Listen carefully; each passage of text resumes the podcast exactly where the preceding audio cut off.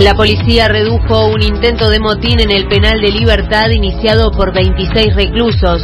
El director Santiago González dijo que fue motivado por un malentendido. Reclamaban la reincorporación de un faginero que pensaban había sido retirado por la policía, pero su traslado fue por solicitud del propio funcionario.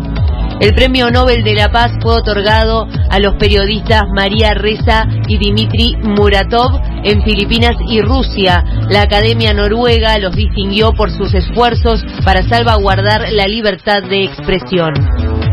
Uruguay empató 0 a 0 con Colombia en el Gran Parque Central por la decimoprimera fecha de las clasificatorias para el Mundial. Luego de un gol anulado de Suárez, el reclamo de una roja para Cuadrado y la revisión de un posible penal la Celeste solo logró conseguir un punto. En este momento hay 7 grados, cielo algo nuboso, se espera una mínima de 5 y una máxima de 15, humedad 83%.